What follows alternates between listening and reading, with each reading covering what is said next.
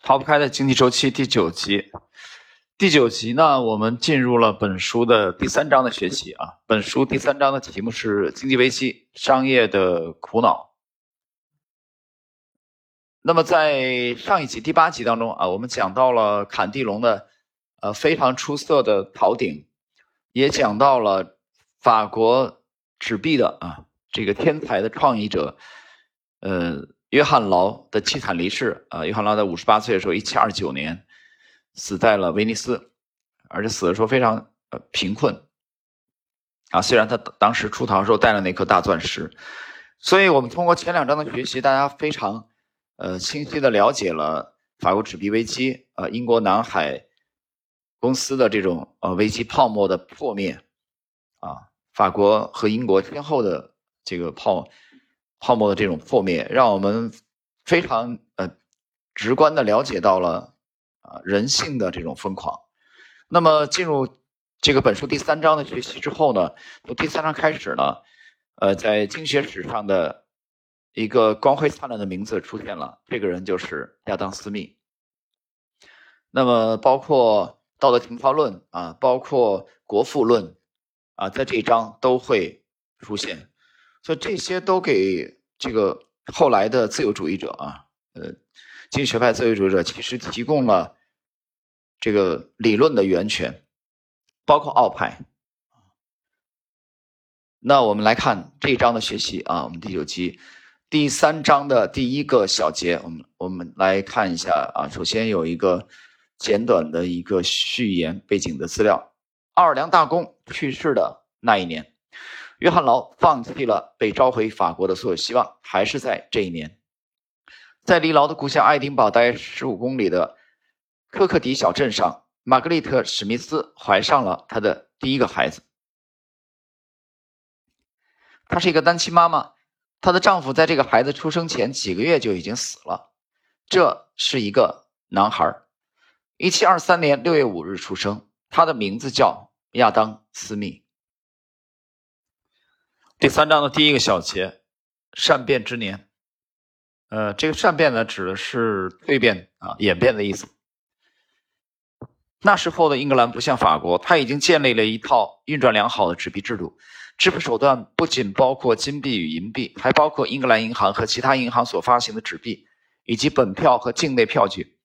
除了硬币、纸币与境内票据，还有像财政票据和东印度公司债券这样的付息票据。啊，这个利息的息啊，他们都可以流通，虽然后者的周转率较低。造币厂的主管就是艾萨克·牛顿，他于1696年获得该项任命。牛顿在年轻的时候就注意到，不仅政府可以实行硬币缩水的做法，许多市民也可以这样做。一些人把一堆硬币放进一个袋子里，使劲儿的摇晃，然后把这些磨掉的粉末收集起来。有的人更加粗暴，直接。在硬币的边上切下薄片，然后再拿去花掉。为了防止这样的事情，因牛顿主张把硬币磨成光边，以便鉴别硬币是否曾被修整过。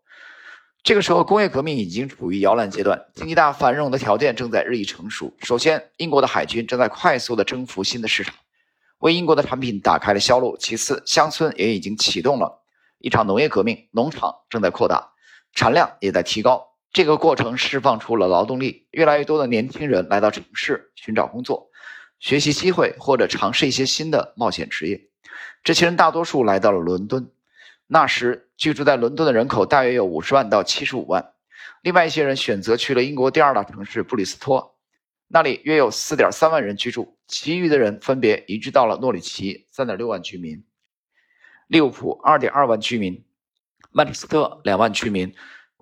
索尔福德两万居民，伯明翰两万居民，以及其他一些商业中心。一七五零年，亚当·斯密完成在牛津大学的学业后，回到了家乡，在格拉斯哥大学担任逻辑学教授。一七五二年，又担任道德哲学教授。这些年里，克莱德河沿岸的贸易逐渐发展起来，促进了当地新兴产业的发展。亚当·斯密怀着很大的兴趣，跟踪商业的发展动态。而且对待大学里的工作也感到非常愉快。一七五九年，他出版了《道德情操论》，这是他的第一本著作，在苏格兰广为人知。这本书还使得他得以成为巴克卢公爵的私人家庭教师。公爵不仅同意向他提供大学所支付薪水的两倍，而且还提供一项特别的礼遇：如果斯密愿意陪他一起到欧洲进行为期两年半的游学，公爵还愿意承担他的花费。斯密欣然同意了这个计划。一七六四年的一天，斯密乘帆船前往海峡对面的法国。呃，第二个小节啊，开始之前大家看到了，呃，在整个经济学史上极为重要人物亚当·斯密的出场。好，我们看第二个小节，货币必须不停周转。在经历了奥尔良大公、约翰劳与密西西比危机之后，法国又经过了好长时间的发展。现在正与英国争夺殖民地的控制权。这些年，法国一批知识精英已经成长起来。斯密来到了法国，趁机拜会了其中一些精英分子，包括时年二十九岁的奎奈。奎奈结交了很多有权势的朋友。他自己实际上还是路易十五的私人内科医生。这个路易十五就是约翰劳时期由菲利普·奥尔良摄政的那个年幼的国王。奎奈的一部分灵感来自于理查德·坎迪龙。坎迪龙死于1734年的火灾。他当时是个顶级富豪，拥有的财富增至他在法国与英国金融市场上所捞的三倍。在这个年仅37岁的百万富翁的遗产中，他的后人发现一本书的手稿，后来将其出版。这就是《商业性质概论》这本书对许多经济现象进行了分析。回过头来看，到目前为止，坎迪龙最重要的贡献是有关货币供给。货币流通速度与资本市场理论，卡迪龙已经了解了如何影响有效的货币供给。他认为这不仅取决于发行多少货币，还取决于货币的流通速度，也就是货币在不同的人之间周转有多快。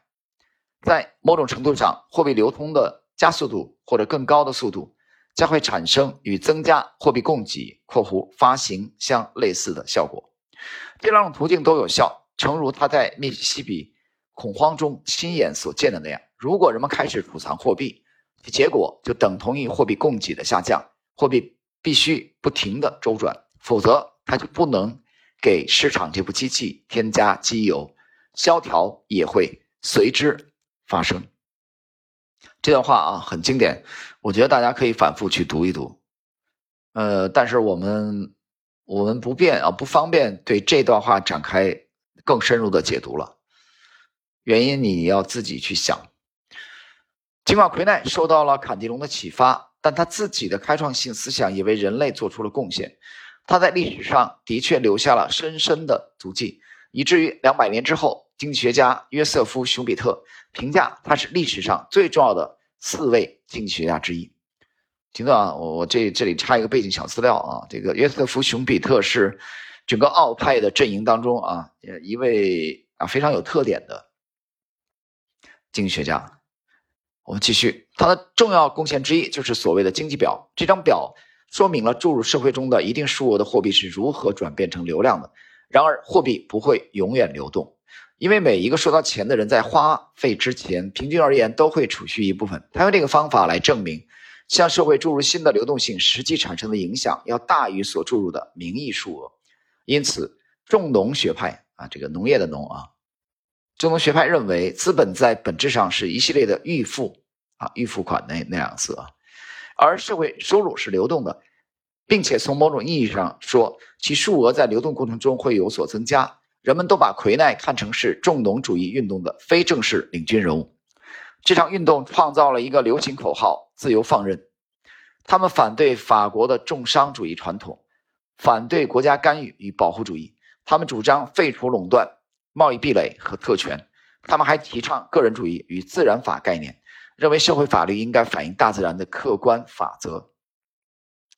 各位啊，读到这儿的时候，我这儿插一句啊，我读到这句话的时候，认为社会法律应该反映大自然的客观法则啊，我脑当中瞬间的想到了啊，那几那四个字“道法自然”。啊，大家想一想啊，这句话“道法自然”。好，我们看这一集的最后的这个这一小段内容。实际上，这场运动的名称本身意味着自然统治。中农主义者还认为自己利益的最好看护者是个人，不是政府。于是他们到处宣讲私有财产应该受到完全的尊重，很经典啊！各位，今天我们第九集啊有两个小节，第一个小节是善变之年，那么在这一集，今天这一集的开篇也是整个第三章的开篇。那么亚当斯密横空出世，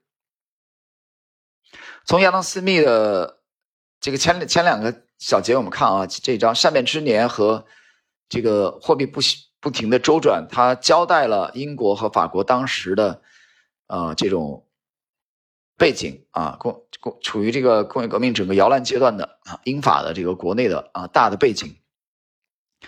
那么在这一集的最后啊，大家也可以看到重农主义的这种逐渐的崛起，他们。这个宣讲 对私有财财产的这种尊重和保护，他们宣讲反对干预与保护主义，这些其实 对后来的奥派影响至深啊。这个以后在后边的章节当中，我们再进行更深入的解读。